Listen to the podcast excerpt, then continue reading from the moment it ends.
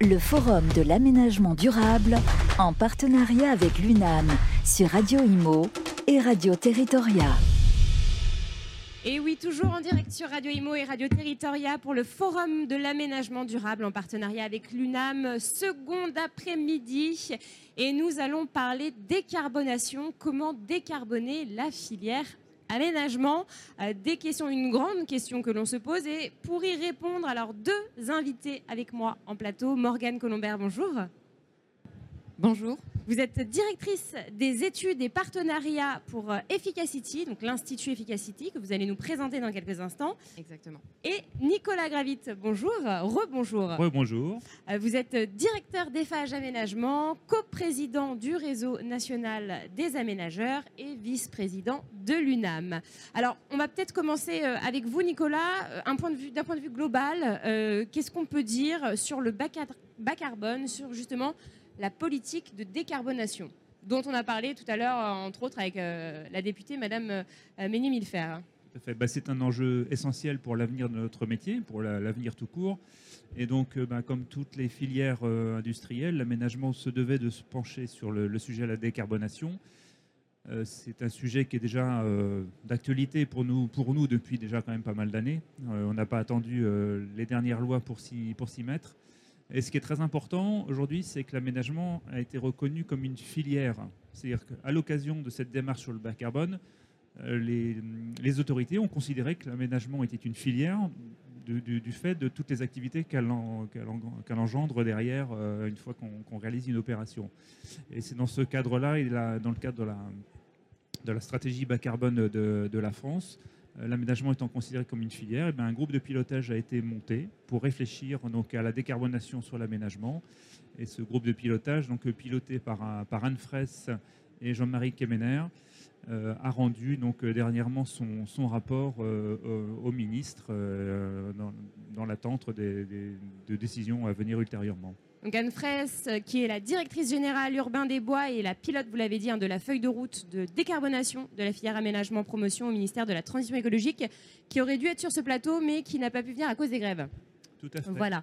Euh, donc, alors, euh, donc les aménageurs, concrètement, qu'est-ce qu'ils font euh, pour justement décarboner Comment ils se positionnent par rapport à cette politique? Déjà, quel est leur ressenti Leur ressenti, c'est l'appropriation de ce sujet-là. Donc, c'est une remise en cause du métier, en tout cas sur une cer- certaine thématique de notre métier.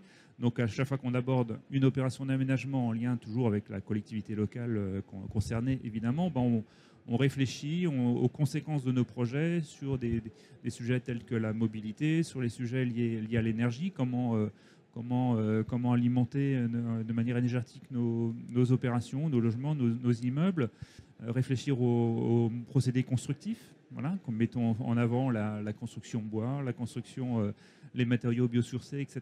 Donc c'est toutes ces thématiques-là qui aujourd'hui sont au devant et les aménageurs doivent bien entendu en, en tenir compte. Donc, On c'est des, nouvelles- des nouvelles contraintes. c'est peut nouvelles contraintes, c'est euh, l'économie circulaire, comment recycler les, comment recycler les, matériaux lorsqu'on on- on intervient sur des sujets de démolition des constructions, par exemple. Voilà, donc c'est toutes ces thématiques-là qu'on doit, euh, qu'on doit, mettre, euh, qu'on doit mettre en avant. La, stratégie, euh, enfin le rapport qui a été remis par les, copilotes indique quand même que l'aménagement, ce sont plutôt les conséquences de l'aménagement qui ont un impact carbone relativement important. Le métier intr- intrinsèquement de l'aménagement n'émet pas forcément beaucoup de, tonnes de, de CO2, mais c'est toutes les conséquences de notre métier, de nos projets, qui émettent des, qui émettent des, tonnes de, de CO2 relativement importants.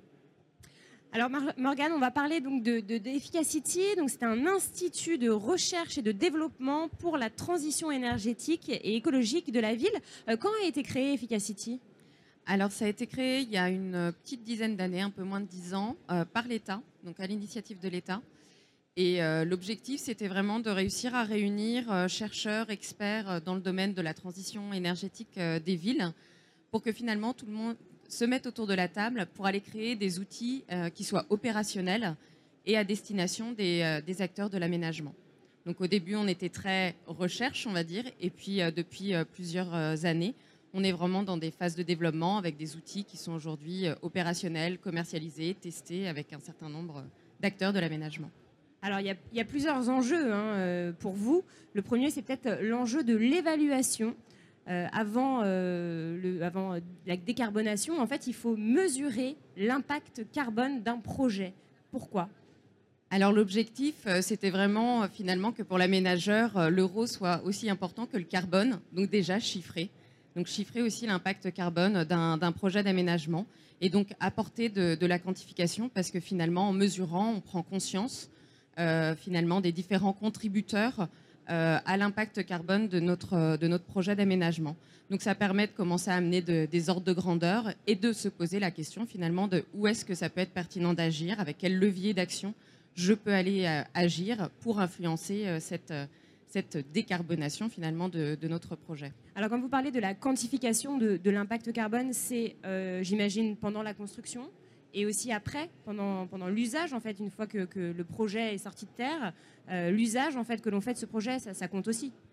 Exactement. L'objectif, c'est vraiment d'intégrer l'ensemble du cycle de vie finalement d'une opération d'aménagement. Donc que ce soit sa phase chantier, sa phase de vie, mais également sa, fin de vie. La, logique de développement, enfin, quand on a commencé à développer, eh ben, on, va en parler, le logiciel Urban Print, donc qui, euh, qui intègre cette échelle du quartier de l'opération d'aménagement, c'était vraiment de se dire aujourd'hui, on a un certain nombre d'outils qui ont été euh, élaborés à l'échelle du bâtiment. On comprend très bien aujourd'hui l'impact carbone du bâtiment. Attaquons cette échelle un petit peu euh, au-dessus de l'opération d'aménagement Créons finalement, on avait bâtiment E plus C-, créons quartier E plus C-. Euh, donc pour ça, on a d'ailleurs été euh, soutenu, soutenu par l'ADEME. Et l'objectif, c'était vraiment d'amener, ben, au-delà du promoteur et de bâtiment E plus C-, d'autres acteurs de l'aménagement à prendre conscience qu'ils avaient un impact, mais ils avaient également des leviers. Et que finalement, ce ne soit plus uniquement à l'échelle du bâtiment qu'on intègre des objectifs de performance carbone, mais qu'on finalement on acculture et on permette à l'aménageur de saisir dans quelle mesure lui aussi a des leviers d'action qui peuvent permettre de faciliter d'ailleurs la possibilité qu'a un promoteur de respecter un certain nombre de performances énergie carbone.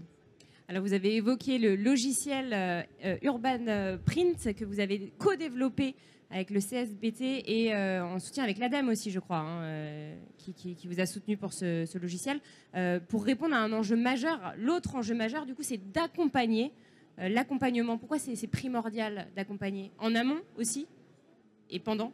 Exactement. Alors, en effet, donc l'ADEME a, financé le développement de la méthode quartier énergie carbone, enfin, c'est une méthode qui est publique, hein, qui est disponible dans, la librairie ADEME donc euh, qui décrit alors, une cent cinquantaine de pages, je pense. Donc euh, mais ça décrit vraiment la manière dont on peut faire l'évaluation quartier énergie carbone donc d'une opération d'aménagement.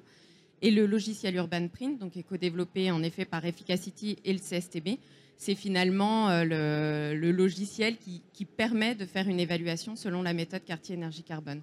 Et en effet, une des boussoles au moment du développement de la méthode quartier énergie carbone, c'était vraiment de ne pas arriver a posteriori, une fois que tous les choix sont faits, mais vraiment euh, d'arriver dans ces phases de conception qui sont très importantes et de pouvoir euh, amener l'aménageur à comparer finalement différentes variantes de son projet, identifier finalement s'il fait mieux que le business as usual, donc donner un certain nombre euh, d'informations et d'évaluations là-dessus. Alors, euh, je pense qu'on euh, a eu de la chance. Il y a un certain nombre d'expérimentations à l'échelle, euh, par exemple, du bâtiment, comme bâtiment et plus c'est moins, qui ont permis de constituer un certain nombre de, bases de données, de bases de connaissances sur le bâtiment, qui nous permettent aujourd'hui, enfin, on s'appuie dessus, qui nous permettent de faire ces évaluations en phase amont de conception. Et donc, quand je dis phase amont de conception, ça veut dire que l'objectif, c'était vraiment de créer un outil qui est en, données minimales, finalement, de, de saisie dedans, des données dont dispose l'aménageur. Donc typiquement, on ne va pas lui demander l'épaisseur d'isolant qu'il met dans ses bâtiments. Il n'en est pas du tout à ces, étapes de, conception quand il, est dans ses phases amont de conception.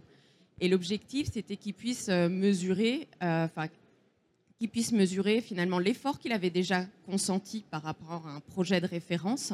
Donc il a fallu définir c'est quoi ce fameux projet de référence, et également qu'on puisse l'aider à identifier les leviers d'action sur lesquels, euh, sur lesquels il peut agir. Nicolas, peut-être une petite réaction sur euh, justement cet accompagnement avec ce, logiciel Urban Print. En quoi est-il euh, primordial pour, euh, en tant qu'aménageur? Alors, il est primordial et il se trouve qu'avec Efficacity, on est en train de nous le tester chez nous, chez, chez FAG Ménagement. On est vraiment en plein dedans. Et les, premiers retours des, équipes sont, très satisfaisants, c'est-à-dire qu'il y, a une prise de conscience de, bah, de, ce que génère un projet, la façon dont on le conçoit, parce qu'on le travaille au moment de la, conception des, quartiers, et, de, le travailler pour améliorer le, projet, améliorer le plan, améliorer la programmation, pour avoir des offres les plus performantes possibles.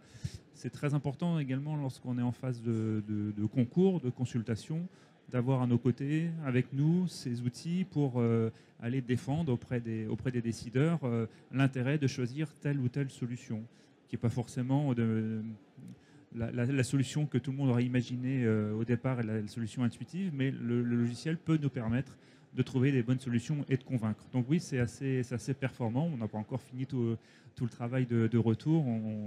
Euh, c'est en cours, mais c'est très intéressant. on parle beaucoup de chat GPT euh, en ce moment. Est-ce que l'intelligence artificielle serait donc la solution L'intelligence euh, numérique et artificielle, oui. Alors, je ne sais pas si, si c'est la solution, mais ça, fait sans doute, on va dire, partie du. ce type d'outil fait sans doute partie du, portefeuille de, solutions et, d'outils que, l'aménageur peut, venir mobiliser. Euh, c'est vrai que c'était évoqué un peu ce, côté euh, retour d'expérience que l'on a sur, euh, sur différentes opérations. depuis que les, on va dire les premières versions du, logiciel sont, sorties, donc depuis toc, toc, toc, 2021, je pense qu'on commence à tester le logiciel. Il y a une soixantaine d'opérations qui, sont accompagnées. Donc c'est une soixantaine d'opérations qui nous derrière nous permettent soit ben, d'améliorer le logiciel, mais, c'est un large panel au final. Hein, c'est un large panel. Ça permet aussi de prendre conscience euh, de l'intérêt justement d'aller euh, faire sa propre évaluation, puisque finalement d'un projet à l'autre, on va être sur un contexte territorial qui peut être très différent. Donc les, grands contributeurs qui participent à l'impact carbone peuvent être très différents d'un projet à l'autre. Donc finalement, ça, ça permet de revenir à son projet et de plus travailler sur, sur des ratios qu'on pouvait appliquer euh, communément d'un projet à l'autre. Et ça permet de mieux comprendre ce qui était évoqué, c'est-à-dire que finalement, ça appuie énormément euh, l'aide à la décision et toutes les discussions, arbitrages qu'il peut y avoir quand on va discuter avec une collectivité. Il n'y a pas très longtemps, on échangeait et en fait, euh, il y avait un projet d'aménagement qui attenait euh, finalement des niveaux de performance, on va dire, moyens et c'était intimement lié finalement au type de réseau de chaleur sur lequel il se connectait et qui n'était pas encore 100% finalement décarboné. Et mine de rien, ça donne un certain nombre d'arguments pour aller voir euh, bah, la personne qui gère ce réseau de chaleur et lui dire bon bah voilà, il faut vraiment que, que, tu, euh, que tu intègres beaucoup plus de NR, d'énergie de récupération, etc. Enfin, qu'il verdisse son réseau. Sur l'arbitrage aussi de, choix énergétiques, même si parfois l'intuition euh, permet de répondre à la, question, mine de rien, d'arriver avec des chiffres euh, ça, ça, assoit finalement la, décision et ça, permet plus facilement, on va dire, d'emporter euh, certaines décisions. Donc euh, c'est vrai que les retours... C'est bien d'avoir les deux en fait. C'est bien d'avoir les deux. Et les premiers retours d'expérience aussi que, l'on a sur, sur ces soixantaines d'opérations, c'est le, le, souhait, la volonté, enfin il y a, une, un fort intérêt des, acteurs de l'aménagement pour, pour quantifier l'impact carbone de, de leur projet et de partager euh, ces, évaluations euh, dans le sens partager en fait entre eux, échanger sur ben, qu'est-ce que ça veut dire évaluer euh, l'impact carbone de mes projets? Tiens, quel type de levier vous avez eu, quel type de difficultés vous avez quand vous mettez en place cela? Il y a, il y a aussi la pédagogie en fait. Exactement. La pédagogie autour de l'évaluation carbone est, fortement souhaitée. Donc, et ça, vous le ressentez vraiment. Hein, ça fait part vous ressentez vous aussi, euh, Nicolas, ah que les, aménageurs ont besoin d'être euh, les, aménageurs soutenus, accompagnés, qu'on leur Les aménageurs et nos clients collectivités qui ont aussi besoin de, comprendre, de, d'appréhender ces, calculs, euh, qu'on parle d'équivalent tonne carbone, mais ça, ça, veut dire quoi? Tout le, monde, tout le monde a du mal à le comprendre. Donc effectivement, ces logiciels nous, nous aident à, à, faire de la pédagogie vis-à-vis de nos, clients, c'est clair. le logiciel vient vraiment en soutien de l'humain. l'humain s'appuie dessus au final. Exactement. Et en plus, euh, enfin, ce, qui, ce qui est assez intéressant, c'est que donc on, évalue l'impact carbone, on va dire, de l'opération d'aménagement, euh, on va dire avec tout ce qui est flux, euh, flux physique, etc. Mais on intègre aussi l'empreinte carbone, par exemple, du futur habitant, en intégrant d'autres éléments qui sont un peu moins de la responsabilité, on va dire, de l'aménageur, tout ce qui est bien de consommation, mobilité. Vraiment l'usage pur et dur. L'usage pur et dur. Et mine de rien, bon, donc, déjà, ça permet de voir que le, le 2 tonnes d'équivalent carbone à horizon 2050, il ne se fera pas uniquement en s'appuyant sur l'aménageur. Donc ça permet d'engager aussi des discussions euh, avec la collectivité, avec le futur usager sur, euh, sur les impacts euh, qu'il peut avoir et comment lui aussi peut finalement engager un certain nombre d'actions pour diminuer cette empreinte. Les 60 projets sur lesquels le logiciel est testé, ce, sont des, projets situés où Dans toute la France? Est-ce que ce sont des projets différents? Est-ce que vous pouvez nous donner quelques, quelques exemples? Alors oui, c'est des, projets situés euh, sur toute la France métropolitaine. Aujourd'hui, euh, on, enfin, on va tropicaliser, comme on dit, euh, certains de nos outils.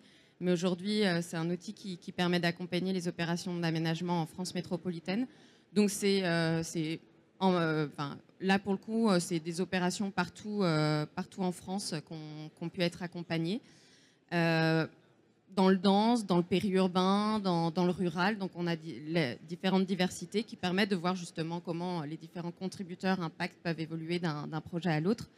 Ce qu'il faut dire, et ça c'est quelque chose qui est, fortement poussé par l'ADEME et que, l'on va accompagner, c'est qu'il y a l'objectif, donc on est en, train de, commencer à définir euh, la, la, forme que ça pourrait prendre, mais l'objectif c'est de sortir une forme d'observatoire euh, quartier énergie carbone pour mettre à disposition l'ensemble des évaluations que, l'on met.